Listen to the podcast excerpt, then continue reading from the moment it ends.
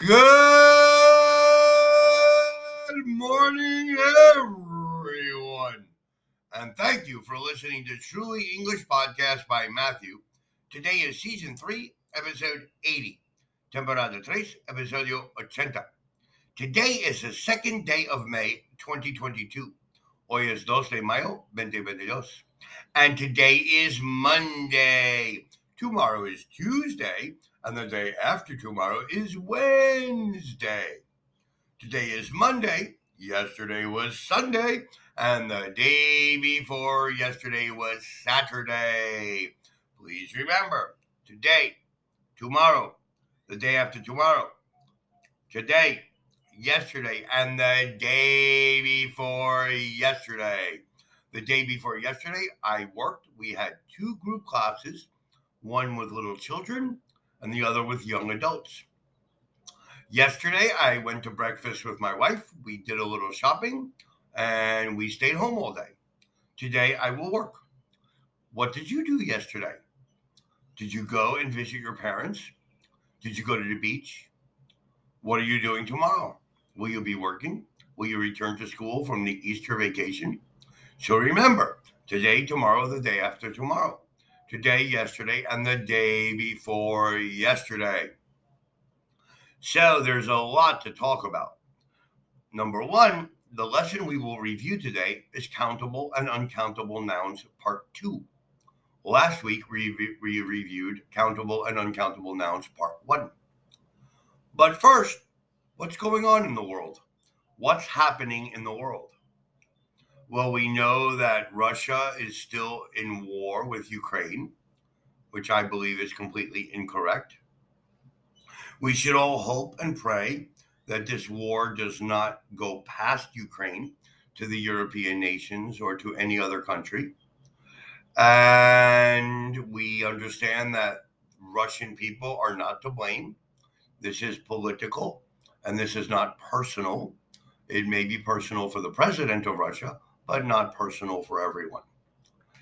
What other things? We have a lot of problems in Syria. We have a lot of problems in Africa. Sierra Leone and many parts of Africa have a drought.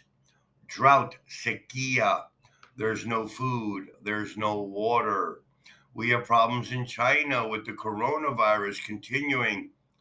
The world is changing. Global warming, droughts, wildfires, hurricanes, tornadoes. Oh my God, it's unbelievable. And that's a brief history of what's going on. So, today, countable and uncountable nouns, part two. Many nouns are sometimes called countable and sometimes uncountable. Usually, there is a difference in meaning. Let us compare. A countable noun. Did you hear a noise just now? An uncountable noun. I can't work here. There's too much noise. I bought a paper to read. I need some paper to write on. There's a hair in my soup. You've got very long hair. This is a nice room. You can't sit here. There isn't room. No hay espacio. I had something interesting, excuse me, I had some interesting experience while I was traveling. I was offered the job because I had a lot of experience. Enjoy your trip. Have a great time. I can't wait. I don't have time. You'll notice that with countable nouns, you're going to use an article, a or n, because that represents one. That means you can count it. You can count a noise or a paper or a hair or a nice room. You can have two nice rooms. An interesting experience, or that is countable. But experience is not countable. When you don't use the article with these specific words, it's not countable. Coffee, tea, juice, beer, etc. drinks are normally uncountable. I don't like coffee very much. That is uncountable. But you can say a coffee equals a cup of coffee. Two coffees, two cups. Two coffees and an orange juice, please. In that aspect, they are countable nouns. These nouns are usually uncountable. Accommodation, behavior, damage, luck, permission, traffic, advice, bread, furniture, luggage, progress, weather, baggage, chaos, information, news, scenery, work. We do not normally use a or n with these nouns. I'm going to buy some bread or a loaf of bread. So some bread, uncountable. A loaf of bread, you can count it. Enjoy your holiday. I hope you have good weather. These nouns are not usually plural, so we don't say breads or furniture. Where are you going to put all your furniture? Not furnitures. Let me know if you need some information, not information.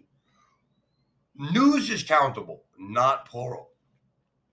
The news was unexpected, not the news were. Travel is a noun and it means traveling in general, which is uncountable. We do not say a travel to mean a trip or a journey. They spend a lot of money on travel, uncountable. We had a very good trip or journey. That's that's countable, not a good travel. Let us compare. I'm looking for a job, countable. I'm looking for work, uncountable. What a beautiful view, countable. What beautiful scenery, uncountable. It's a nice day today, countable. It's nice weather today, uncountable. We had a lot of bags, countable. We had a lot of baggage or luggage, uncountable. These chairs are mine, countable. This furniture is mine, uncountable. That's a good suggestion, countable. That's good advice, uncountable. There were a lot of cars, countable. There was a lot of traffic, uncountable. So you need to start understanding if you can count something, for example, an apple, it's one. Apples are many, those are countable. Sugar is uncountable. You cannot count sugar, but you can count a spoon of sugar or a cube of sugar. So please study and practice. I want to thank you all for listening to Truly English Podcast by Matthew today.